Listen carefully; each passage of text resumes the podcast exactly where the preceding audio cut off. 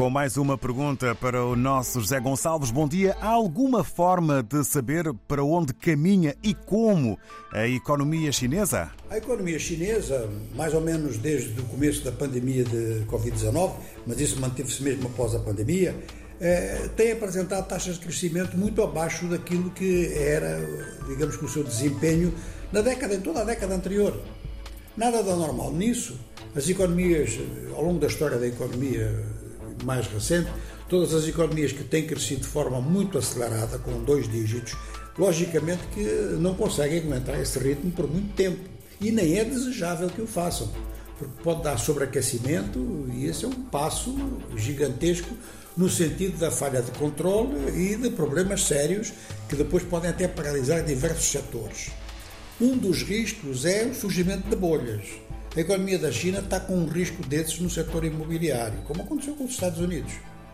Ora, esse risco de bolha já levou o governo chinês a fazer diversas intervenções junto a empresas eh, imobiliárias, empresas de construção civil, e uma parte do já importante capital privado chinês está a deslocar-se da, da colocação de investimentos nessa área, está a deslocar-se para outras áreas da manufatura. Este movimento está a dar lugar também a uma outra alteração.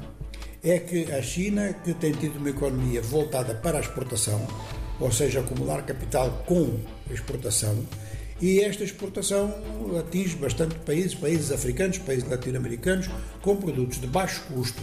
Aqui é um dado importante: produtos de baixo custo, e isto depois cria-se uma balança comercial em que a China vende esses produtos e, por outro lado, compra matéria-prima. Esse modelo parece estar a terminar e a China está a voltar um modelo para dentro, para o seu próprio mercado.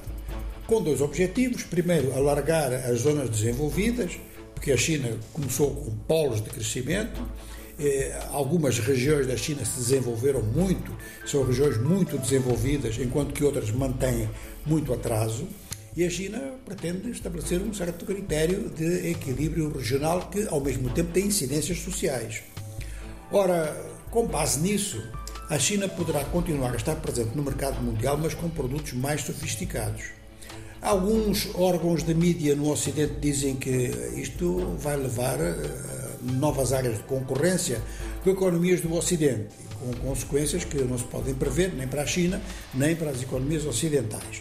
Mas é um facto de que, por exemplo, na área das inovações tecnológicas, estamos à beira de uma nova fase da economia mundial, onde China e Estados Unidos, sobretudo, vão ter um papel muito grande a desempenhar. É claro que a União Europeia também, e se o Japão recuperar, também será outro. Claro que há sempre economias eh, de menor dimensão até aqui, que com base nas novas tecnologias podem também crescer de um momento para o outro. Mas o facto é que a China, que é neste momento um player internacional decisivo, está a mudar o seu modelo. Ninguém sabe, nem mesmo provavelmente nas autoridades chinesas se consegue prever totalmente o que vai acontecer. Não se sabe exatamente o que é que vai acontecer, mas qualquer mudança de fundo em economias como a da China ou a dos Estados Unidos, logicamente que isto vai ter uma incidência internacional muito grande. Para saber o que vai acontecer, só há uma solução é ir acompanhando, para e passo, mesmo as pequenas notícias que possam vir de Pequim. Sobre a economia chinesa.